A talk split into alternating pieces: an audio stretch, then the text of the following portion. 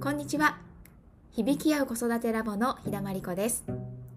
このポッドキャストでは大人も子供も生まれ持った個性や能力を発揮し互いに認め合う響き合う子育てのコツをお伝えしています。え今週も保育士ママの愛ちゃんとお話ししました。子供が小さい時も大きくなってからもその時その時いろんな悩みが出てくるものですよね。そんな時にご紹介したいのが今回の方法です。どんなケースでもねきっと使えると思うので是非覚えておいていただきたいなというふうに思います。どうぞお聞きください。結構もうなんかその授乳が1歳半とか、それくらいで取れたらもう子供部屋にします。その自立じゃないけど親からのね。その第一歩として寝る時はもう話すみたいなまあそういう風にやってるご家庭とかもあったりとかしてで割と日本とかはさ、まあ、家族みんなでこう同じ寝室で寝ちゃね川の字になってみたいなあのところとかも多いんじゃないかなと思うんだけどなんか小学校の高学年になってもちょっとこうママの近くで寝たいみたいななんかちょっとそういうのとかがあったりするとあの大丈夫なの？ってそのいつまでたっても自立できないんじゃないの？みたいな。なんかそういうちょっとこう周りから心配されちゃってうん。でこうしなんだろうな。子供が来るのに今日はいいけど明日はダメよみたいな。なんかちょっとそういうねコミュニケーションをあの取りがちというか、で、なんか自分も大丈夫なのかなって、その、マサコンになっても困るみたいな、なんかそういう話をね、ちらっと聞いたんだよね。うん。そうあるよね。年齢が上に行くと、ね、やっぱり話した方がいいとか、ね。うん。けど、私、個人的には、あの、もう本人の申し出があるまでは、全然一緒でいいかなと思っていて、うん、娘の場合はもう絶対隣にはいてって言われるから。そう。だからあのまだ一緒。ばっちり一緒だし朝とかこう寝返り打ってうんってなった時も私の肌が触れないと「あまちゃんあまちゃん」みたいな。言うからそう。1回目がちょっと冷める時は隣にいないといけない。なと。そう。でもと、すごいギュッてしてほしいって言って寝てたのが、最近は自分で寝れるから、あの、ギュッてしなくても大丈夫だから、隣でゴロンしてとかすごい言われて、うんうんうんうんうん。あ本人なりにこう、なんていうかな、密着はもういらないけど、そばにはいてほしいみたいな、そうあでもすごい成長してると思って、そうだから本人が多分そこは決めて全然いいんじゃないかなと思って。家庭のことだから、むしろその他から何か言われても、まあね、外には見えないし。そうだよね。うん。がもう大丈夫って、もう一人で寝れるとか、一人がいいって言うまでは、もう全然ありだと思う。ねえ、そうだよね。なんかちょっと不安が、やっぱりちっちゃい時ってさ、前もなんか話したっけ？感情がさ、すごくこうダイレクトに感じる。大人だから、お化けとかいないから大丈夫とかこうさ、わかんないけど、大人はさ、なんだその辺のさ、現実世界を生きてるから、そんなね、怖いもんてないみたいな風にこうさ、割り切って寝れるけど、子供ってやっぱいろんな不安とか、今日あったね、悲しかったこととか思い出しちゃったりとか、なんかいろんなこうね、よくわかんない言葉にならないモヤモヤとかあって、で、それで安心したいから近くにいてほしいとかっていうこともあるもんね。だからだんだん心がこう成長して、で、ね、そこもうまくコントロールできるようになっていくだろうしね。うん。その成長にこう寄り添ってあげる感じでいいんじゃないかなっていう感じかな。無理に話そうとするとなんかしがみつきたくなっちゃうからなんか逆に長引きそうだから、うん、本当にあの、ね、いいよって言ってもうで、ね、ある日突然言われることだってあるよね。もういいからって。なんか。逆にねえ？ってこっちが？こっちが寂しいみたいな。ね心の準備。うん、うん、だからね本当にそういつでも、ね、どっちでもいいよっていうスタンスでいたいなとは。うん。そうだね。うん。いろんなあらゆることが多分子供のことはもう自分で任せてうん。じゃないかなっていうのをてしてるとひしひしと感じるねうん。こちらが決めることはもうほぼなくて、うん、そうするとなんか私の人生っていうかそれになっちゃうから私がなああしなっていうと私の人生になっちゃうからうん。うん。うん。うん。ことはもう本人に聞いて、うんそうそう悩んだらまあね提案とか意見を言うけどうん。はもう最後に決めるのは本人でうん。うん。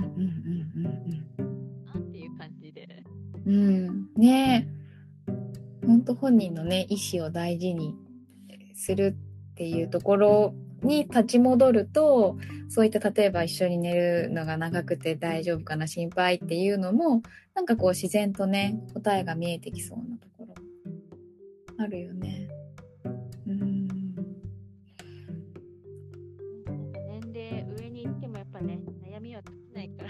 うんうん。いやもう本当その都度その都度いろんなのが出てくるだろうから、うん。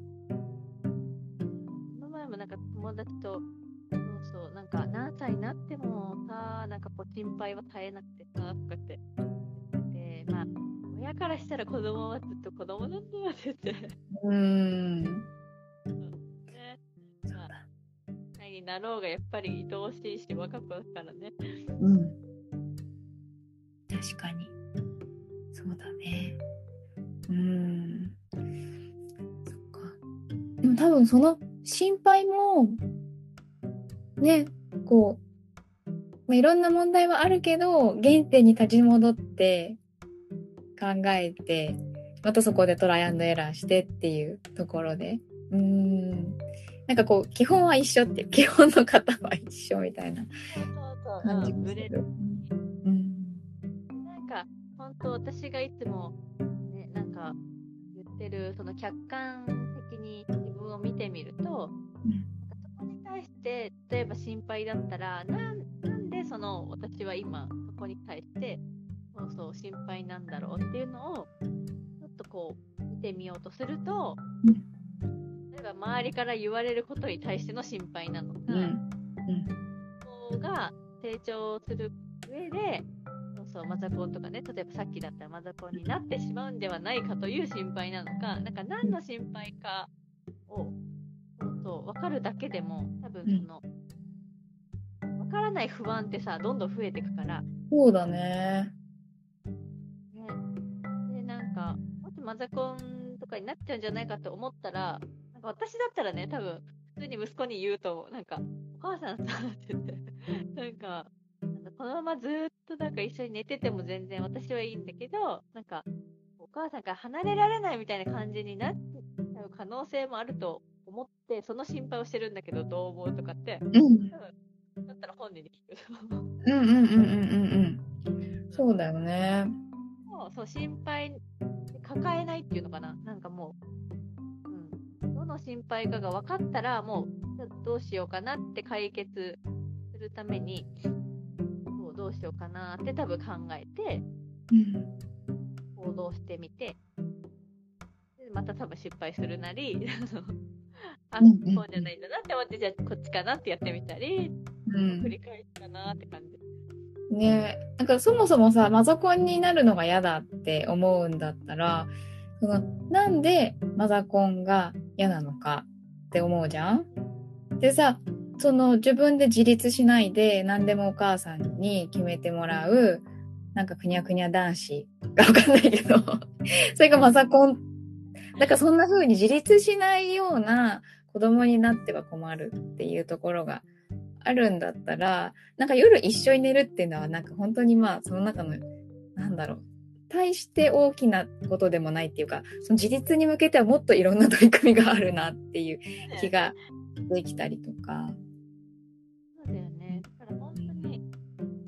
解いていく作業をさ、なんか、していくと、そうそう、なんか、あそんなに悩むことでもなかったなとか、うん。あなんか本当はそこではないなとか、うん。本当に見つかっていくよね。そうだねそうだね。分解だね今日のテーマ。は分解して考えるみたいな。なぜって思ってみるっていうか。なぜ自分はそうやって不安になるのかみたいな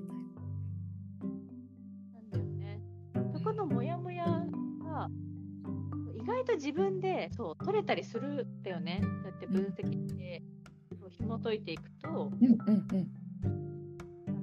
人に話してもなんかさ消えないモヤモヤとかさ実は多分自分が本当は答えを持っていて、うん。そう自分で見てないふりをしてるんだけど。そう。自分のことはね自分が一番本当は分かってる。そうなんかね分かってんのになんか見てないみたいな時とか結構あるからねでなんか聞いてよってなるんだけど、うんだね。分解すると見えてくるっていうねこともあるね。うん、大きく捉えちゃってると、だからマザコンっていうだけでなんかさ、なんかやばい。え、それをやめて。もう本当にそれだけは勘弁。え、じゃあ夜寝るのも今日はやめて。もう今日から離れて寝よう。マザコンやだ。みたいな。なんかそういう展開になっちゃうじゃん。そうね から例えばさ寝ない選択よりも例えば学校の準備を自分で例えばね、うそうそう伝ってもらってたのを自分でやるとかなんかそっちだったり本当はねうん。可能性もあるじゃん。だそうなの、そうなの。からね本当にその時分解は、そうん、ありかもね。うん、うんそうやってこうさ自立を促すことをやっていくとなんかいつの間にかもう一緒に寝なくていいよってでそれもこうねなんその先に解決になってたりとか。うんうん。本当。ね。なんかね、保湿しちゃうとね、そこだけしか見えなくなっちゃうんだけど、そう。意外と分解すると違うとこに問題があったりとか、違うとこにヒントがあったり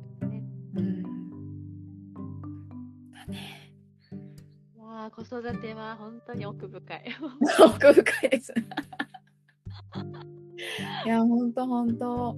なんか自分を見せてもらう感じもあるかな。うん、ねすぐ今のマゾコンじゃないけどさなんかトレーニングになるよね。こう自分の思考の仕方とか、うん、なんか、あ、こういうことを実はなすごい思ってるんだとか、こういう癖があるなとか、ますね。うん、ね親孝行ですね。いかがでしたか、えー今回のケースのようにマザコンになるのが嫌だっていうふうに思うともう全てのことが受け入れられないような感覚になってしまいがちですがなんで嫌なのかとか何のためにそうしたいと思うのかというですね根本的なこと問題の根本をたどってみることで、えー問題の本当の大切なことはここじゃないなっていうふうに気づけたりとかこういうふうにしたらいいんじゃないかっていうふうな、えー解決の糸口が見えたりすることって結構あると思います。ですのでこの心配だっていうのをなんで心配なのか丁寧に分解してみる時間を作ってみること本当にねいろんなケースに応用できますのでおすすめです、えーそれでは今日はこの辺で今日も聞いてくださりありがとうございました。ご質問お気軽にお寄せください。ではまた来週水曜日にお会いしましょう。